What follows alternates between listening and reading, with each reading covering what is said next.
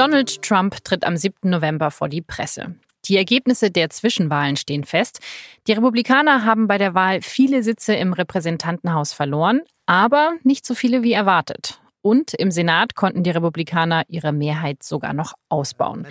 Trump findet, es ist eigentlich ganz gut gelaufen. We've had tremendous support, the biggest support in the history of the party. I think people like me. I think people like the job I'm doing, frankly. But I did focus on the Senate, and we had tremendous success with the Senate. Was ihn wohl besonders freut, viele Republikaner, die seine Politik nicht unterstützt hatten, die verlieren bei dieser Wahl. Wie zum Beispiel zwei weibliche Abgeordnete aus Utah und aus Virginia. On the other hand, you had some that decided to let's stay away, let's stay away. They did very poorly. I'm not sure that I should be happy or sad, but I feel just fine about it. Mia Love. Mia Love gave me no love. And she lost. Too bad. Sorry about that, Mia. And Barbara Comstock was another one. I mean, I think she could have won that race. She lost, substantially lost. Es verlieren zwar auch einige Trump-Unterstützer, aber so ganz Unrecht hat Trump nicht. Vor allem, wenn man sich die Gewinner der Gouverneurswahlen anschaut. And if you look at them, four governors' races crucial to 2020 and the presidential race, Florida, Iowa, Ohio, and Georgia, the big ones. Can't get much more important than that. Florida, Iowa, Ohio und Georgia sind wichtige Staaten für die nächste Präsidentschaftswahl 2020. Und dort sind ab sofort Männer und Frauen im Amt, die Donald Trump sehr gut finden. In Florida zum Beispiel hat Ron DeSantis gewonnen, der im Wahlkampf mit einem Werbespot auf sich aufmerksam gemacht hat, der schon wie Satire gewirkt hat. Everyone knows my husband Ron DeSantis is endorsed by President Trump, but he's also an amazing dad. Ron loves playing with the kids. Build the wall. He reads stories. Then Mr. Trump said, You're fired. I love that part. In dem Spot liest der künftige Gouverneur Floridas seinem Kind aus einem Buch von Trump vor und baut mit seiner kleinen Tochter schon mal die Grenzmauer zu Mexiko. I just thought you should know. Ron DeSantis for governor. Also, obwohl der Präsident in den letzten Jahren von einem Skandal in den nächsten gestolpert ist, gewinnen Kandidaten, die ihn auf allen Ebenen unterstützen, weiterhin Wahlen. Was das für Trumps Präsidentschaft bedeutet, darüber wollen wir heute bei Das Thema sprechen. Und auch darüber, was es für Europa bedeutet. Denn wenige Tage nach den Zwischenwahlen, da reist Donald Trump nach Frankreich zu den Gedenkveranstaltungen zum Ende des Ersten Weltkriegs vor 100 Jahren.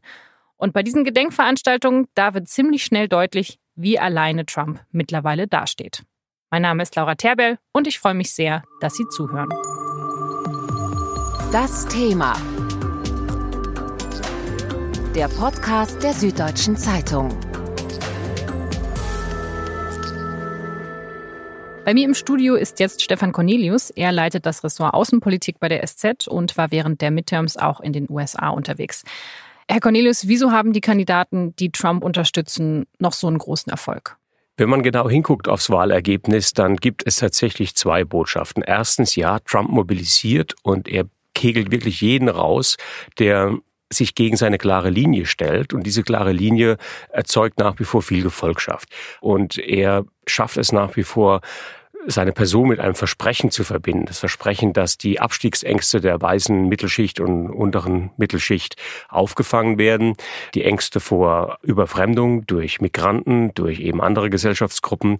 Die zweite Botschaft ist aber, dass er auf einer sehr dünnen Mehrheit sitzt und dass diese Wählerschichten tatsächlich auch abschmelzen. Das heißt, diese Gruppe, die ihn vor zwei Jahren noch sehr deutlich zum Präsidenten gemacht hat, wird nun immer kleiner. Und diesmal hat Trump es nicht geschafft, wirklich die gleiche Menge zu mobilisieren wie noch vor zwei Jahren. Also seine Strategie funktioniert, aber bei nicht mehr so vielen Leuten wie vor zwei Jahren. Absolut richtig. Er hat es nicht geschafft, diese großen Mengen nochmal zu mobilisieren, weil auch seine Botschaft des Hasses und der Konfrontation abstoßend war. Wie haben Sie denn das wahrgenommen, als Sie jetzt in den USA waren? Wenn man dann wirklich so dort ist, dann ist es ja wahrscheinlich immer noch sehr krass, das zu sehen, wie viele Menschen Trump unterstützen und das eigentlich alles sehr gut finden, was er macht. Was wirklich augenfällig ist, ist, dass Amerika gespalten ist. Das hört sich wie so eine Floskel inzwischen an, aber wir haben es mit einem Land zu tun, das in zwei Welten lebt. Die eine Seite schaut die einen Nachrichten, die hört Fox, glaubt Trump, glaubt seinen Versprechungen, seinen Lügen auch. Die andere Seite hört nicht mehr hin und glaubt eben der anderen Darstellung der Wahrheit.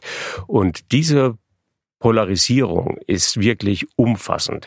Sie ist hasserfüllt. Wenn man ein, zwei Stunden lang Fox guckt und die Wahlkampfveranstaltungen anschaut, die Trump gemacht hat, auf der zum Beispiel Fox-Moderatoren auch die Bühne besteigen und das Publikum anheizen, dann ist das eine undemokratische Welt, eine Welt, die man mit Amerika nicht in Verbindung bringt, eigentlich.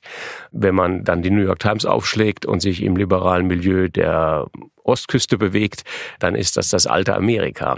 Aber dieses Amerika ist eben voller Aggression und voller Zorn und Hass aufeinander. Und das ist die gespenstische Nachricht, die man im Moment mitnimmt von Amerika, die Zweifel bestehen, wie dieses Land jemals wieder zusammenfinden kann. Diese Spaltung läuft natürlich vor allem zwischen den Republikanern und den Demokraten. Wie ist es denn in der Republikanischen Partei selber? Gibt es da überhaupt noch Kräfte, die gegen Trump sind, prominente Figuren, die sagen würden, das ist eigentlich nicht die richtige Richtung? Wirklich offen Widerstand erfährt Trump aus seiner eigenen Partei nicht. Es gibt ganz wenige Abgeordnete und Senatoren, die einen moderaten Kurs fahren, die ihn aber symbolisch unterstützen, weil sie wissen, dass sonst der Zorn des großen Präsidenten auf sie herabfährt, in Form von wüsten Twitter-Beschimpfungen. Es gibt sicherlich aus dem ganz alten republikanischen Milieu die eine oder andere Figur, die versucht, dieses alte Idee von der konservativen Partei aufrechtzuerhalten. Diese Leute dringen aber nicht durch. Der frühere New Yorker Bürgermeister Bloomberg hat inzwischen eine Kampagne gestartet, in der er sich als eine Art dritter Kandidat präsentiert. Es wird allgemein angenommen, dass er bei der nächsten Präsidentschaftswahl antreten wird und er wird dann vor allem gegen Trump antreten und er wird diese Stimmen der moderaten Republikaner versuchen zu sammeln. Das ist vielleicht sogar die beste Chance, Trump zu besiegen, indem man eben einen Third-Party-Candidate hat, der das rechte Lager so weit spaltet, dass es die Demokraten eben dann leichter haben werden, die Mehrheit zu bekommen. Die Demokraten haben in den Midterms viele Sitze dazu gewonnen. Sie stellen damit bald wieder die Mehrheit im Repräsentantenhaus. Das bedeutet, dass sie Trump stärker kontrollieren können als bisher. Sie können Untersuchungen gegen ihn einleiten, sie können Zeugen vorladen und Dokumente anfordern. Und Vorgänge, bei denen die Demokraten genauer hinschauen wollen, die gibt es ja genug. Da wäre zum einen die Russland-Affäre, in der schon seit 2017 ermittelt wird. Die Demokraten könnten die Untersuchungen jetzt vorantreiben.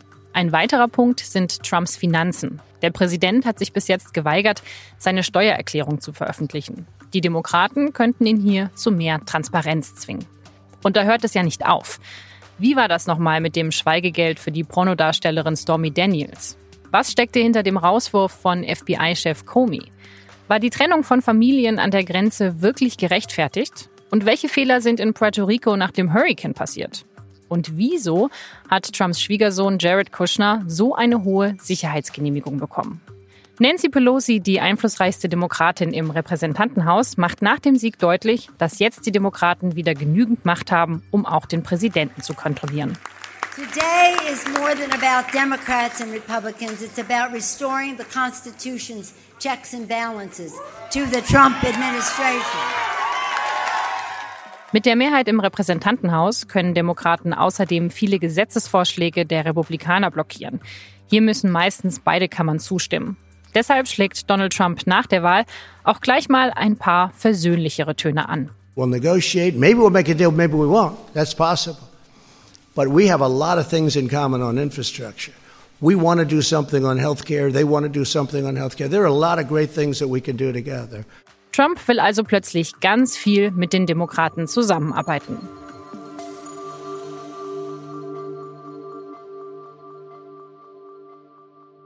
Herr Cornelius, wie wahrscheinlich ist es denn, dass Republikaner und Demokraten jetzt wirklich zusammenarbeiten?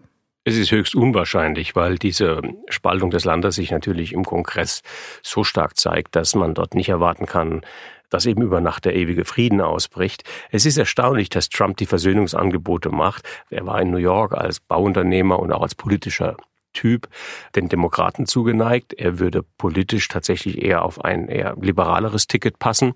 Er hat sich allerdings nun radikalisiert und deswegen bin ich nicht sicher, ob Frau Pelosis Vorstellung von einer stärkeren Kontrolle und auch einen stärkeren Einfluss auf die Gesetzgebung tatsächlich in Erfüllung geht. Die Demokraten haben nur das Repräsentantenhaus und nicht den Senat. Das heißt, außenpolitisch kann der Präsident relativ frei schalten und walten. Er kann zweitens Personal besetzen, wie er es möchte. Das heißt, die Genehmigungs-, die Zustimmungsverfahren finden im Senat statt und nicht im Repräsentantenhaus.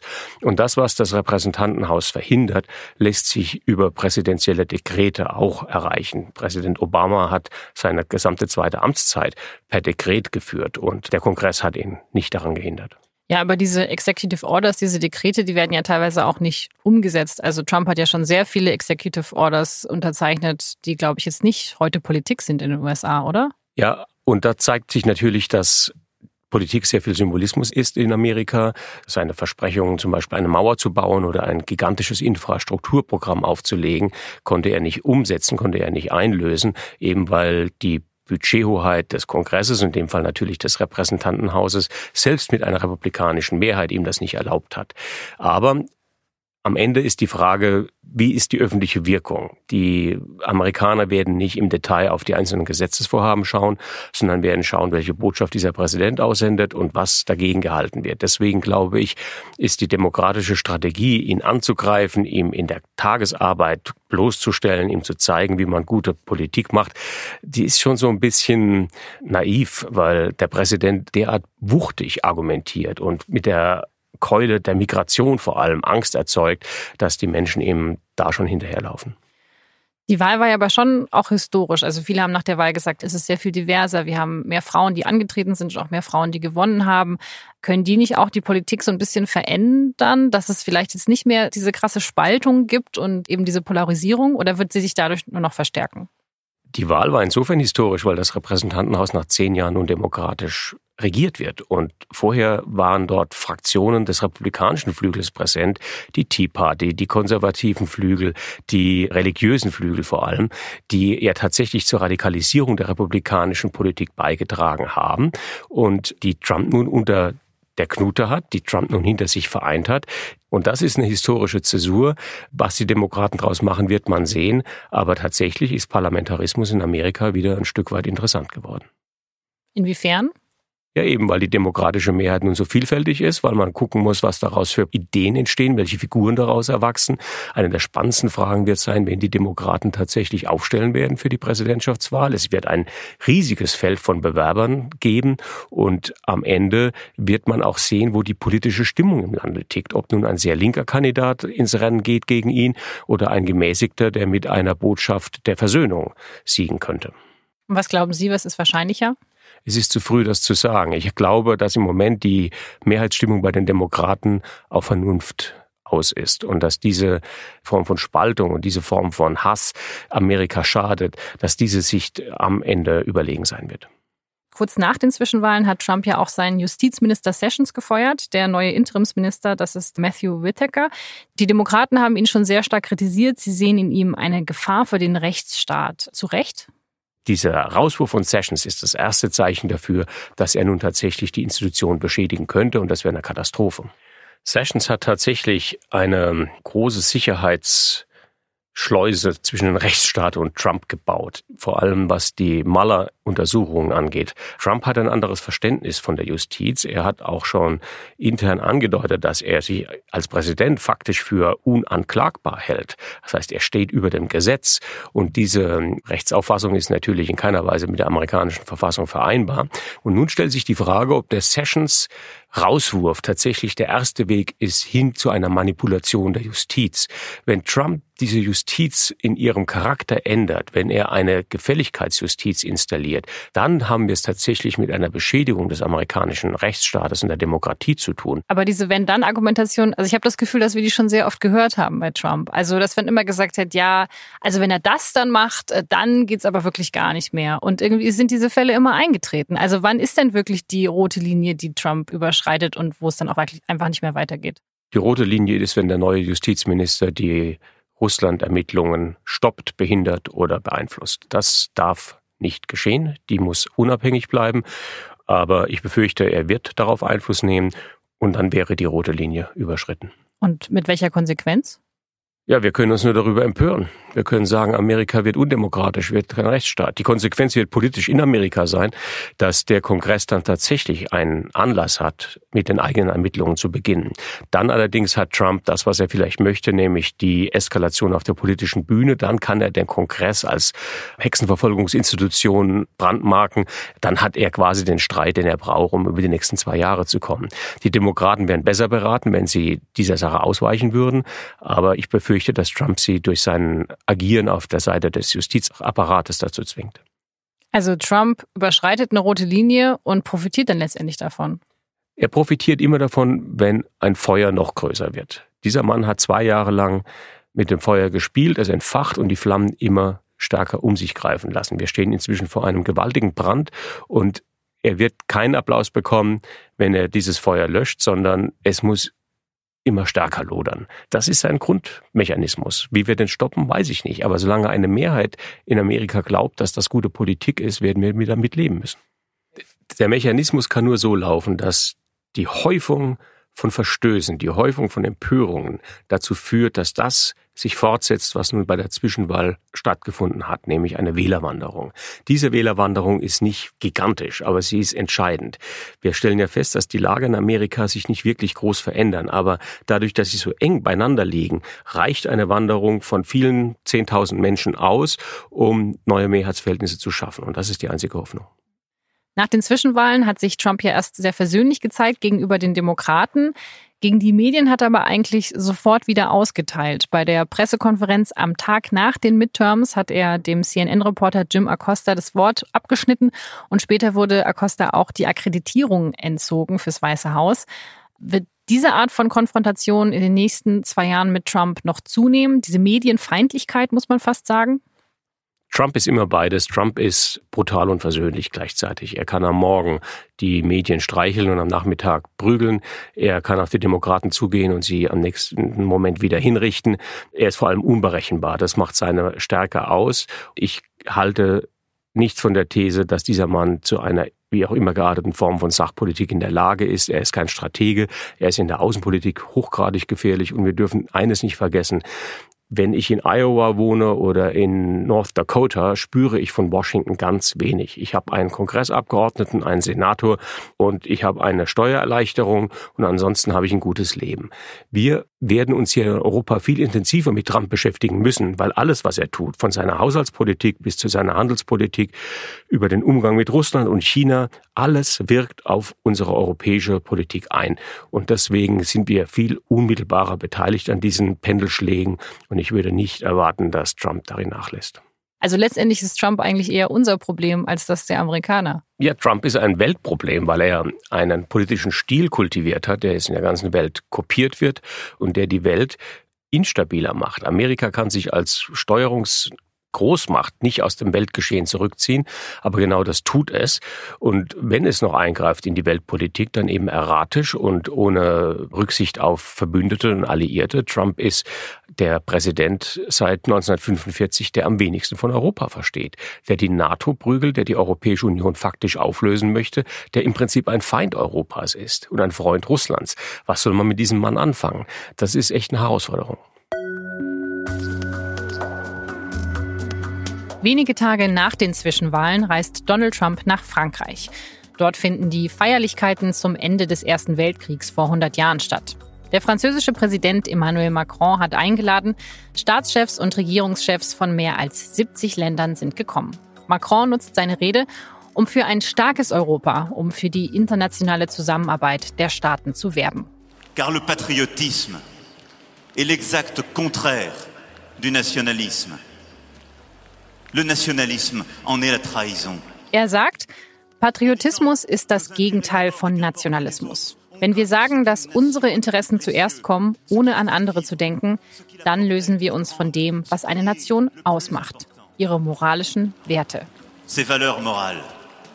Quasi der Gegenentwurf zu Donald Trumps Ideologie America First. Donald Trump fällt an diesem Wochenende vor allem dadurch auf, dass er einen Termin auf einem Soldatenfriedhof absagt. Wegen Wetterschwierigkeiten. Herr Cornelius, wie stark war der Symbolcharakter von diesem Wochenende in Frankreich? Für alle, die wach sind, die hinhören können, die diese Codes entziffern können, war der Symbolcharakter groß. Der französische Präsident hat das zentrale Problem unserer Zeit angesprochen, nämlich wie gehen wir mit Autokraten um, wie gehen wir mit Nationalisten um.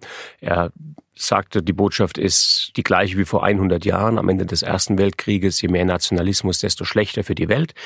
Und es sitzen eben in der ersten Reihe dieser Gedenkfeierlichkeiten Putin und Trump und zeigen unmissverständlich durch Gestik und Mimik, dass sie das weder berührt noch zu einer neuen Politik veranlassen würde. Insofern ja, wir können uns auf diese Sonntagsreden, auf diese Gedenktagsreden stützen und daraus Kraft schöpfen. Aber andererseits wird damit nicht Politik gemacht. Also das, was Macron am Wochenende gemacht hat, das ist eigentlich noch zu wenig.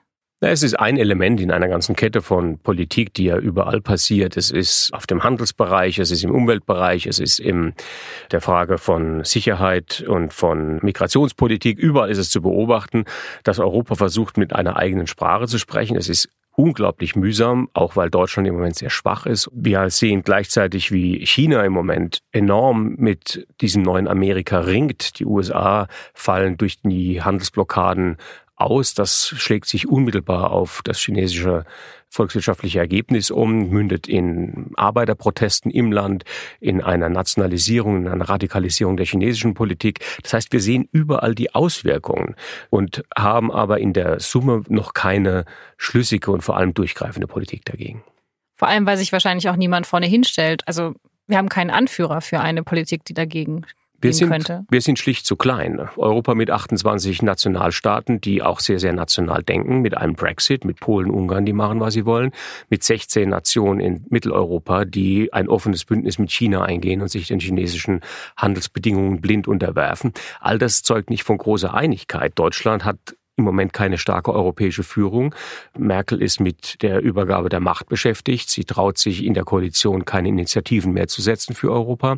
Es gibt ein offenes Zerwürfnis zwischen ihr und Macron über die Reformen, die seit Monaten anstehen und nicht angegangen werden. Also es zeugt nicht von großer Stärke. Aber dabei haben ja eigentlich letztes Wochenende sich Macron und Merkel sehr einig gezeigt. Sie haben sich einig gezeigt im Gedenken und das ist natürlich auch noch eine wichtige Botschaft, die nach wie vor Gültigkeit hat, dass Deutschland und Frankreich, die vor 100 Jahren einen fürchterlichen Krieg gegeneinander gefochten haben und viele Jahre später im Zweiten Weltkrieg eben noch einmal ihre Erbfeindschaft ausgelebt haben, dass dieses Urübel der europäischen Geschichte und der europäischen Politik beseitigt ist. Aber das heißt ja nicht, dass es nicht auch nach vorne jetzt weitergehen muss. Und Macron ist mit seinem Reformpaket sicherlich weit über das Ziel hinausgeschossen. Aber er hat einen Punkt, wenn er sagt, Leute, ich brauche ein bisschen Hilfe aus Deutschland, Unterstützung. Ihr könnt nicht immer nur aussitzen. Merkel ist zu schwach, weil sie mit der Übergabe ihrer Macht beschäftigt ist. Emmanuel Macron ist zu umstritten bei sich im Land wegen seiner Reform. Italien streitet sich mit der EU. Die Briten wollen eh nicht mehr mitspielen. Ja, wer soll das denn alles führen? Wer soll das denn leiten? Willkommen in der Realität. Das ist die Realität einer, einer Welt, die nonpolar ist, die keine Führung hat. Amerikas Führung war nicht ganz unwichtig, auch für Europa. Amerika zumindest, was die großen Handelsfragen angeht oder auch in der Klimapolitik unter Obama die richtigen Akzente gesetzt und dadurch Einigkeit geschaffen. Man merkt unmittelbar, was passiert, wenn so eine Führung entfällt. In Europa wird es keinen Ersatz geben. Deutschlands kleiner unipolarer Moment sozusagen in Europa, also der deutsche Führungsmoment, der ist mit der Migrationskrise verblasst und wir haben durch die Stärke der Nationalisten jetzt auch in Italien ein ernsthaftes Problem der Einigkeit in der Europäischen Union. Diese Union ist im Moment eher im Zerfall als im Aufbau begriffen und das Kommando der Stunde muss heißen, bewahrt Europa und setzt es nicht zusätzlich unter Stress. Also es bedeutet ja irgendwie, dass wir machen uns jetzt zwar über den Nationalismus von Trump lustig und sagen, das ist ja total rückwärtsgewandt, aber eigentlich passiert ja in Europa gerade dasselbe, teilweise bewusst, teilweise unbewusst. Wir müssen uns überlegen, warum das passiert. Und nach Amerika zu schauen, kann da sehr hilfreich sein, weil diese Bewegungen, die wir mit Trump erlebt haben in den USA, diese Polarisierung, ist ja nicht einfach mal so eine Verirrung der amerikanischen Bevölkerung, sondern spiegelt ein Bedürfnis wider. In Amerika findet ein gewaltiger gesellschaftlicher Umbruch statt. Dieses Land ändert seine Demografie, ändert seine ethnische Zusammensetzung. In wenigen Jahren wird die jetzt noch weise Mehrheit in der Minderheit sein. Das heißt, wir haben andere ethnische Gruppen, Schwarze, Latinos, Asiaten, die dann in der Summe die Mehrheitsbevölkerung stellen werden. Das hat Auswirkungen. Und es gibt eine große Bevölkerungsschicht, die Angst davor hat. Und diese gleichen Ängste, diese Abschottungsbedürfnisse, diese Angst vor Überfremdung, vor Migration erleben wir doch auch in Europa und zwar in allen Gesellschaften. In Italien, in Deutschland, in Frankreich. Und wenn wir diese Ängste nicht ernst nehmen, wird es auch bei uns zu dieser Polarisierung kommen, zu dieser Abschottung und zu dem Auseinanderfallen. Wir sind uns ja einig, dass die Lösung ja schon ist, ein offeneres Europa zu haben, ein stärkeres Europa. Aber die Leute, die diese Ängste haben, die wollen ja eigentlich das Gegenteil. Also wie kann man die Ängste ernst nehmen, aber trotzdem was anderes tun? Ja, man muss zwei Dinge tun. Man muss genau hinhören, was die Ängste sind und sie dort, wo sie begründet sind, auch ihnen gerecht werden.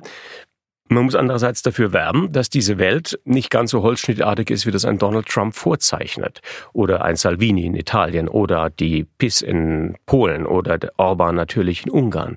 Die Welt ist dadurch, dass sie so miteinander verflochten ist, dadurch, dass wir so verwoben sind, auch offener geworden. Und die Digitalisierung, die Globalisierung unserer Handelsabhängigkeiten zwingen uns dazu, dass wir mit dieser offenen Welt umgehen, was nicht bedeuten kann, dass tatsächlich eine völlig willkürliche Migrationsfreiheit herrscht. Das muss geregelt werden. Die Leute wollen Ordnung.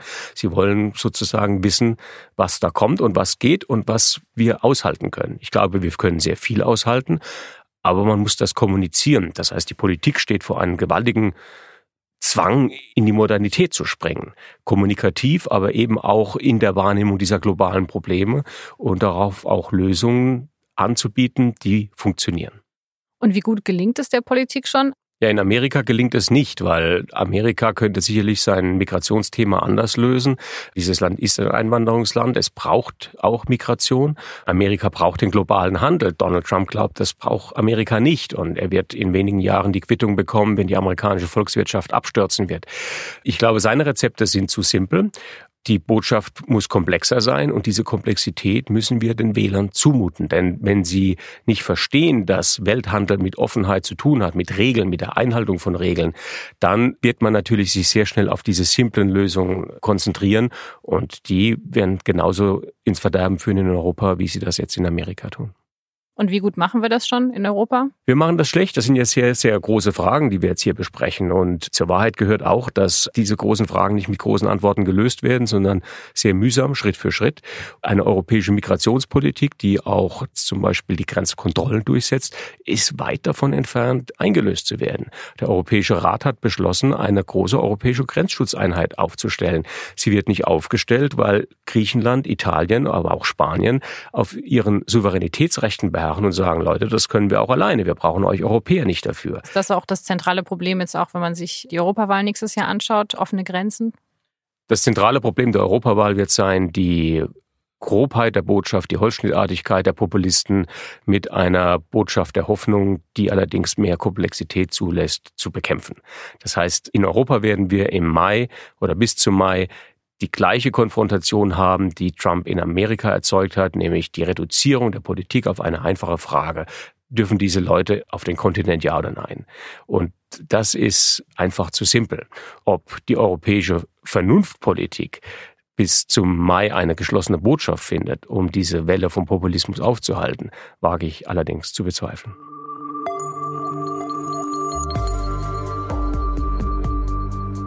Das war das Thema für diese Woche. Und übrigens haben wir diese Woche auch ein Jubiläum zu feiern. Diesen Podcast gibt es nämlich jetzt seit einem Jahr. Anfang November 2017 haben wir mit einem Spezial zu den Paradise Papers begonnen und seitdem gibt es jeden Mittwoch eine neue Folge. Und dazu kommen vier weitere SZ-Podcasts, die wir in diesem Jahr ebenfalls an den Start gebracht haben. Und dafür möchte ich mich an dieser Stelle beim ganzen Team bedanken, bei Vincent Vitus Leitgeb, der mit mir das Thema produziert, bei Jean-Marie Magro und Lars Langenau, die unseren Nachrichtenpodcast moderieren, und bei Julia Ongiert, Justin Patchett und Carlo Sarski, die diesen produzieren. Und auch an alle anderen, die uns im letzten Jahr unterstützt haben. Ich hoffe, Sie hören uns weiterhin. Ich würde mich auf jeden Fall freuen. Bis nächste Woche.